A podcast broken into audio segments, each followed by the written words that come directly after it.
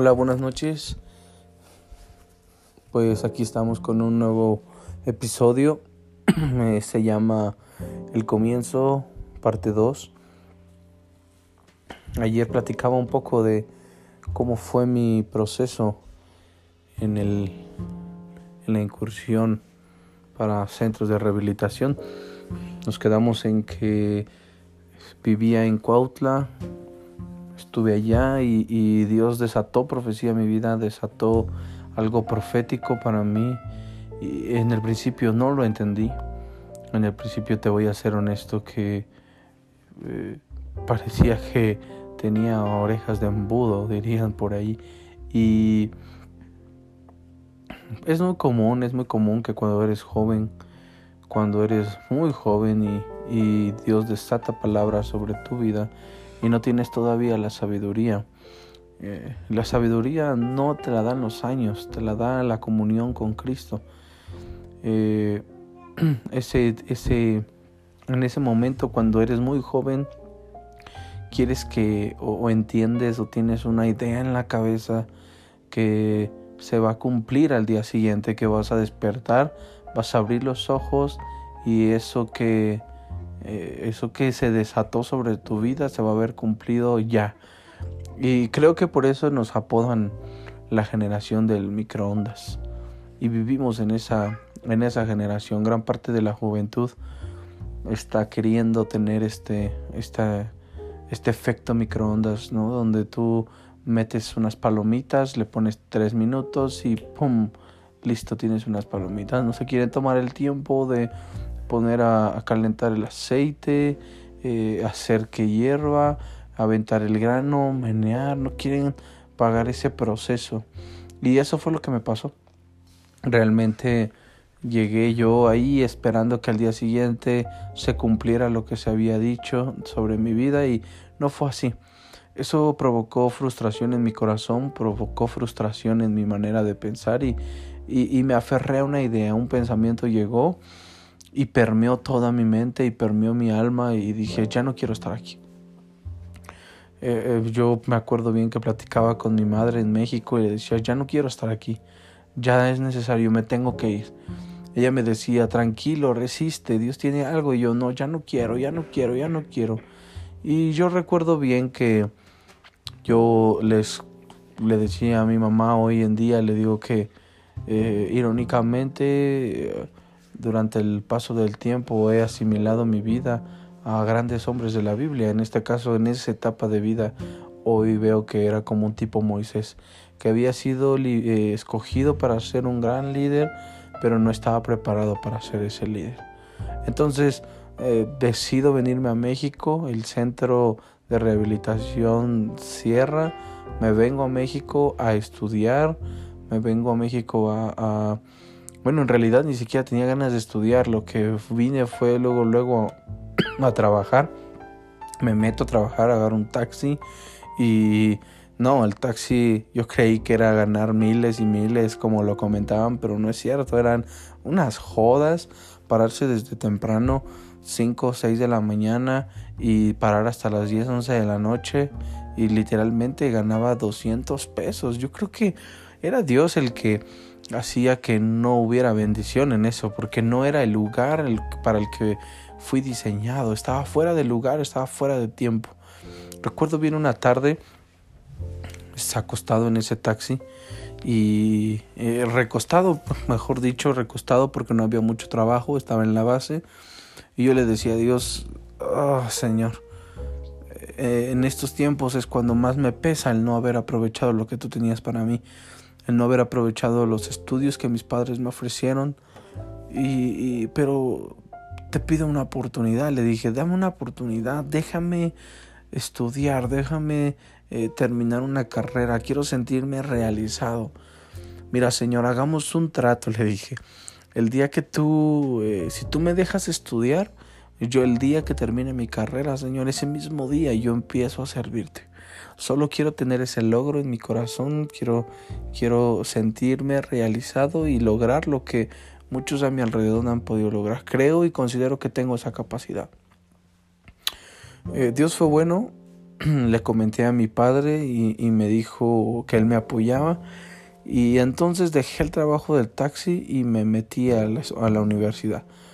Estudié ingeniería industrial y empecé a buscar un trabajo de medio tiempo o tiempo completo que fuera temprano, de 6 de la mañana a 2 de la tarde. Y eh, fue así, Dios acomodó todo. ¿no? Acomodó, acomodó todo mi, mi ambiente, todo mi, mi, mi, horario. Lo permitió para que yo pudiera salir de trabajar de 6 a 2 y de 2 a 4, de 2 a 10, mejor dicho, yo me iba a la universidad y empecé a, a desarrollarme como ingeniero industrial. Pero eh, conforme fueron pasando los, eh, los años, el tiempo, los semestres, yo fui ascendiendo a través de, de ciertas este, situaciones muy buenas en la empresa, me fui ganando un lugar. Y cuando yo iba creciendo, cada que yo iba creciendo, eh, suena chistoso, pero mm, humanamente David iba escalando en puesto, pero espiritualmente y almáticamente David iba en descenso. David iba en picada. Había como dos códigos, dos barras que, que caían. Una subía y la otra bajaba. Y yo no lo veía de esa forma. Entonces, eh, conforme fue pasando el tiempo, mi corazón era, Señor, termino mi carrera, trabajo un año y te sirvo, Señor. Conforme vi que tenía oportunidad de crecimiento en ese medio y que era una persona con talentos y dotada, dije, puedo llegar más lejos. Y entonces mi corazón empezó a codiciar y ambicionar riqueza, fama, gloria. Y dije, conforme pasaba el tiempo, Señor, termino mi carrera, trabajo cinco años y te sirvo, Señor. Señor, termino mi carrera y yo, Señor, me voy a dedicar de lleno a mi trabajo, voy a ser muy exitoso y, Señor, me congrego, me congrego y, doy mis diezmos fielmente en una iglesia. Mi corazón fue cambiando ya no quería nada con Dios. Cada vez mi, mi, vida y mi enfoque y mi visión, mi punto de enfoque fue cambiando a través de que aparentemente yo era bendecido y mi bendición me apartaba de Dios. Mi convite vino a ser mi tropiezo. Llegó un momento en el que yo ya ni platicaba con Dios. Llegó un momento en el que Dios y yo éramos totalmente dos, dos ajenos, dos extraños yo estaba enfocado en mi trabajo, yo estaba enfocado en mi carrera. Yo me sentía yo me sentía un ingeniero exitoso, eh, orgulloso y soberbio. Y literalmente eso me hizo ser dependiente de Dios, independiente de Dios. Ya no había una plática entre él y yo, ya no había nada entre él y yo, nuestra relación estaba muerta. Y, y Dios ocupó eh, mis recaídas en las adicciones para, para hacerme regresar. Se cumple lo que les decía ayer. Él idea la manera de hacer volver al desterrado. Y ocupó las tonterías que uno hace, eh, los malos hábitos, el pecado que, que, que uno comete en su amor y en su misericordia. Él lo transforma en bendición. Tanto nos ama que lo que nosotros cometemos mal y que puede ser una maldición, en su amor Él lo pasa por la cruz y lo convierte en bendición. Tuve unas recaídas muy fuertes, tan es así que ya era, ya era al grado de faltar a la escuela y trabajo y pues mi madre decide nuevamente internarme en esta ocasión y pues creo que toda mi familia estuvo de acuerdo yo estaba viviendo una depresión muy fuerte y, me deciden nuevamente internarme. Y regreso a donde todo comenzó. Regreso a, a Mahanaim Shola. Regreso ahí y, y, cuando llego a ese lugar, cuando llego a, a, a Mahanaim nuevamente, eh, llego después de años. Las cosas han cambiado, nuevas caras, algunas conocidas, otras no tan conocidas y, un poco renuente, David orgulloso, ese David soberbio, ese David que se había ido hace años eh, siendo nada y hoy regresaba siendo un, un exitoso ingeniero y, dotado de mucho conocimiento y experiencia. Y, cuando llego a ese lugar, Dios, Dios empieza a trabajar con mi corazón y nuevamente su amor y su misericordia sobre mi vida. Y recuerdo bien las palabras de Ahmed y él me dijo, eh, David, tú debes de entender que unos nacieron para ser abogados, bomberos, ingenieros y astronautas, pero tú y yo fuimos llamados a esto. Debes de entenderlo bien. Y, yo me enojé esa vez con Amé. Yo dije, este no, este no, no. Eh, yo decía, no, no puede ser. Él lo que quiere es que me quede. Él no mira más allá. Él no tiene el entendimiento. Sí, claro, porque él no estudió y yo puedo llegar a lugares más, más increíbles. Puedo irme al extranjero. Y mi soberbia siempre se anteponía. Y la soberbia, hermano mío, quiero decirte que gran parte de la soberbia es mental. Es allí donde se concibe la situación. Es allí en la mente donde tenemos las batallas. El 95%, 98% de nuestras batallas son mentales. Y esa era una batalla muy, muy, muy fuerte la que yo tenía. Eh, y, pero Dios empezó a trabajar conmigo. Entonces llegó un tiempo, una tarde, que yo recuerdo bien que que Dios me preguntó, ¿qué es lo que quieres? Entonces yo le dije, Señor, amo la ingeniería, amo los pasillos de, las empresas, amo los, las máquinas, amo los procesos, amo lo que hago. Pero, pero me apasiona, estoy apasionado cuando me toca enseñarle a alguien de ti, cuando me toca hablar a la gente de tu amor y tu misericordia. Eso me apasiona. Pero he olvidado quién soy, he olvidado y me he olvidado de ti. Entonces Dios me dijo, delante de ti pongo el bien y pongo el mal. Eh, pongo la bendición y pongo la maldición. Tú decides qué quieres. Fue una, decisión difícil. Eh, quiero decirte que hay momentos en la vida que van a determinar el futuro. Yo estaba en ese momento, estaba en una encrucijada, estaba, estaba viviendo algo que no era tan sencillo como si tomaba Pepsi o tomaba Coca. No era tan sencillo como si hoy comía carne o, o, o, me comía unas enchiladas. Estaba decidiendo mi futuro.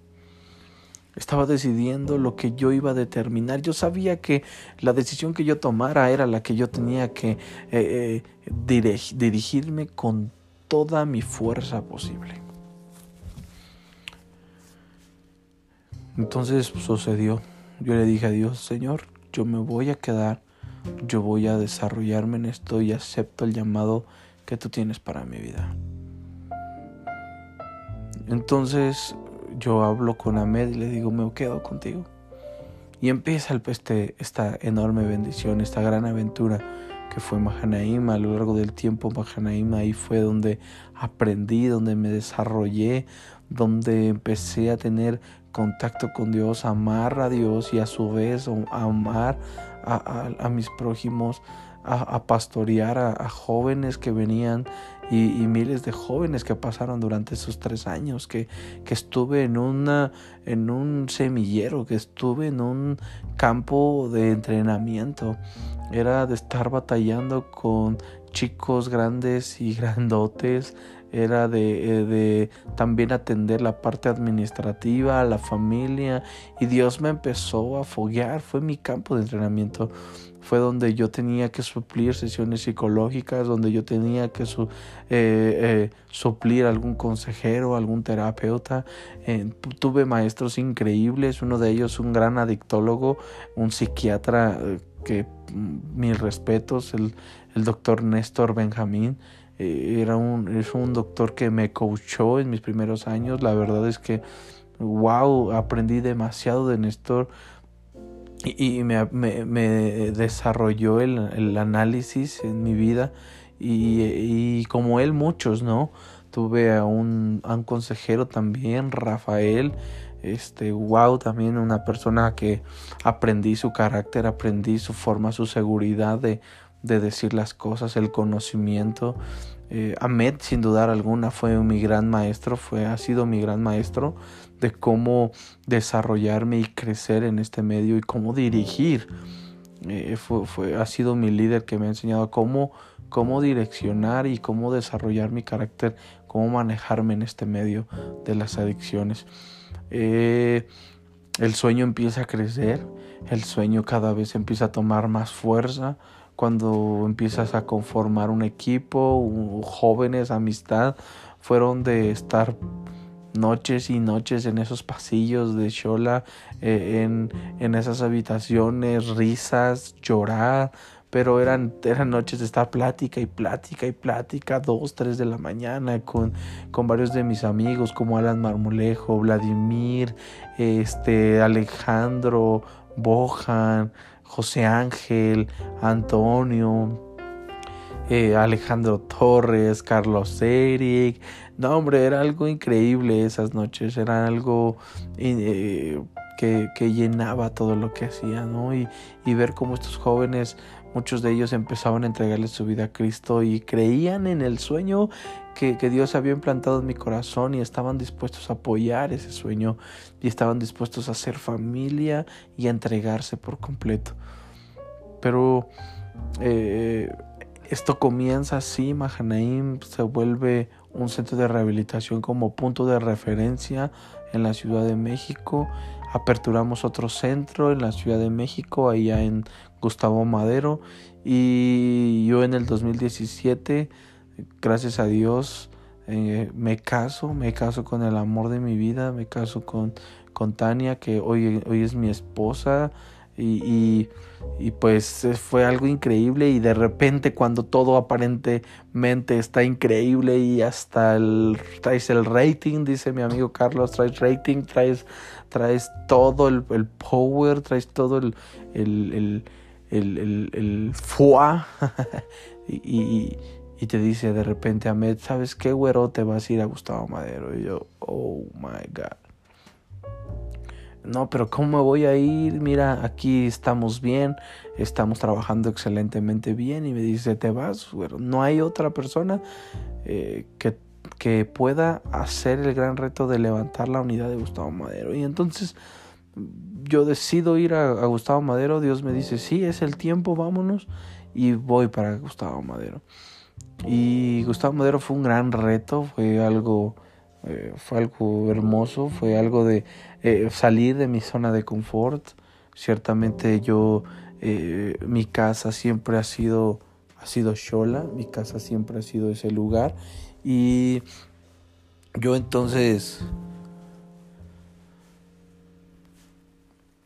decido empezar a hacer totalmente una nueva, una nueva, una nueva forma de trabajo. Me, llevo, me voy a formar un nuevo equipo, a levantar algo de la nada. Y empezamos a levantar, empiezo a trabajar y fueron, ah, esto fue en el 2017 eh, han sido tres años de duro trabajo.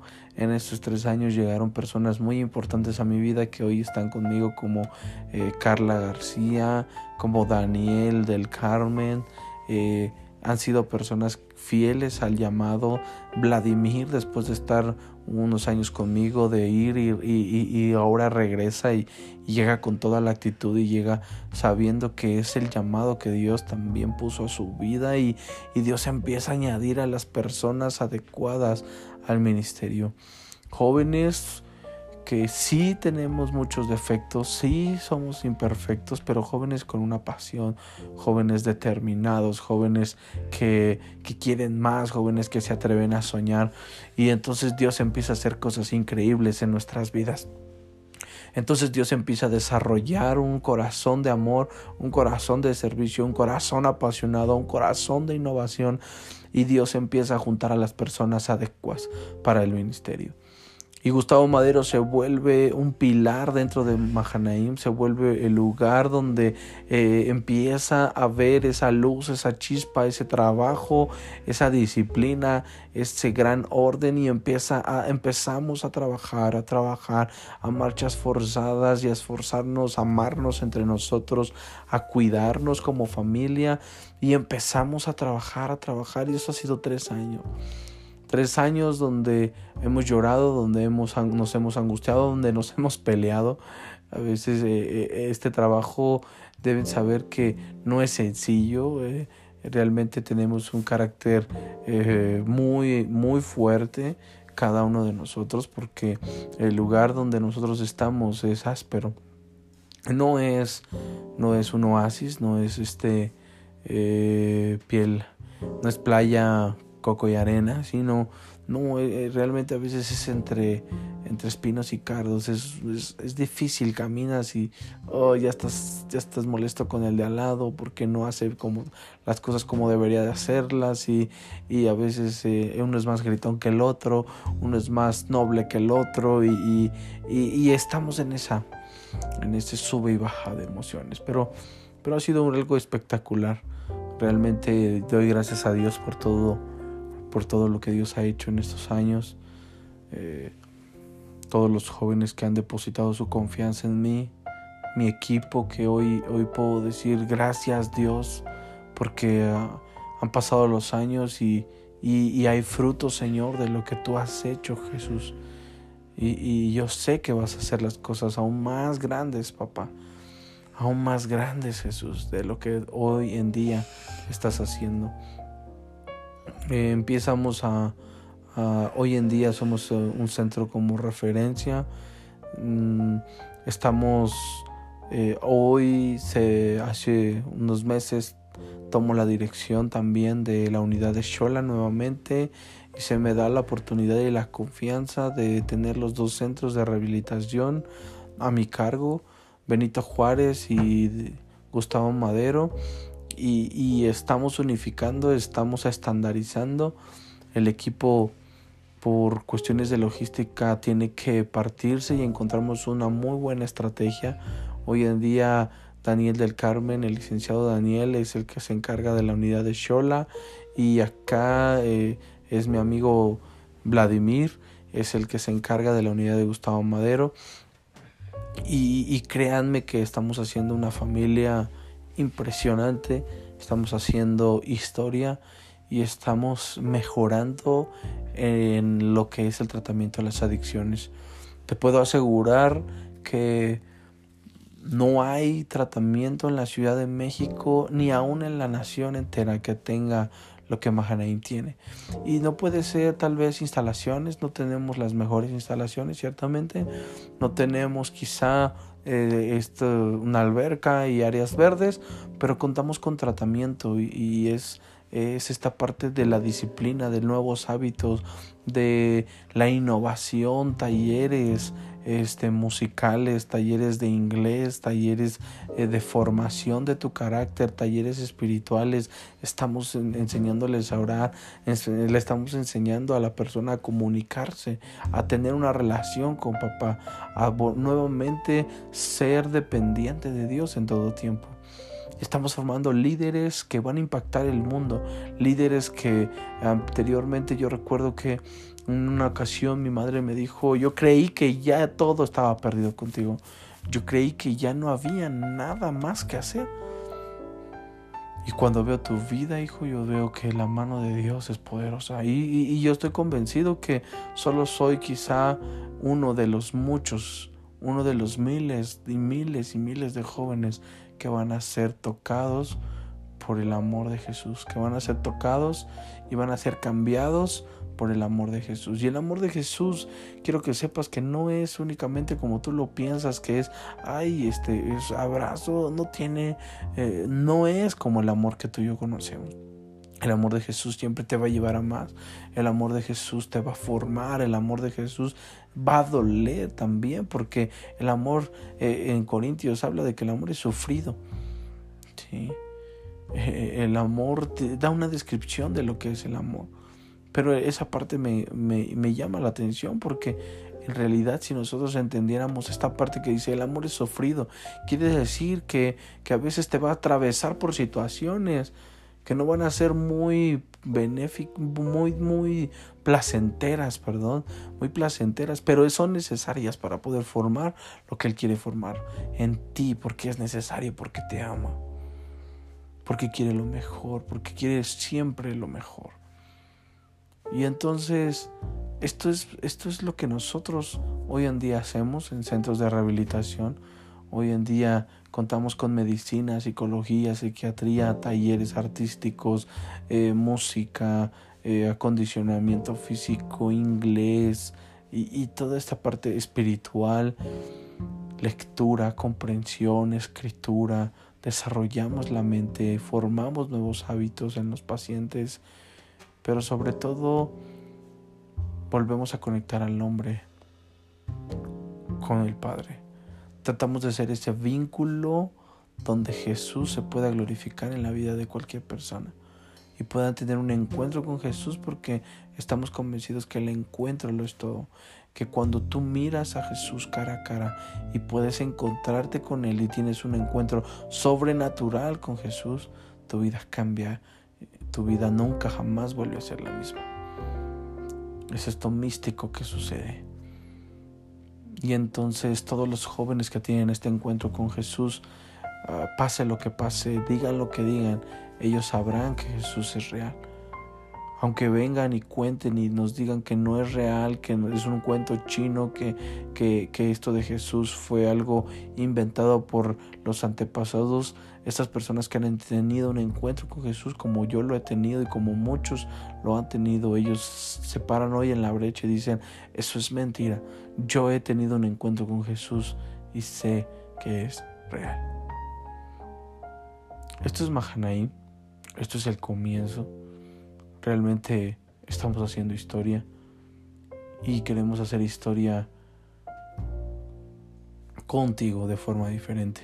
Entonces vamos a seguir sacando estos espacios, vamos a hablar de, de, adicciones, vamos a tener invitados, madres, padres, médicos, psicólogos, eh, pastores, consejeros, y, van a opinar de temas, eh, temas referente a la adicción, temas que converjan con, con, este, con, con esta problemática que hoy eh, es evidente que está en todos los hogares.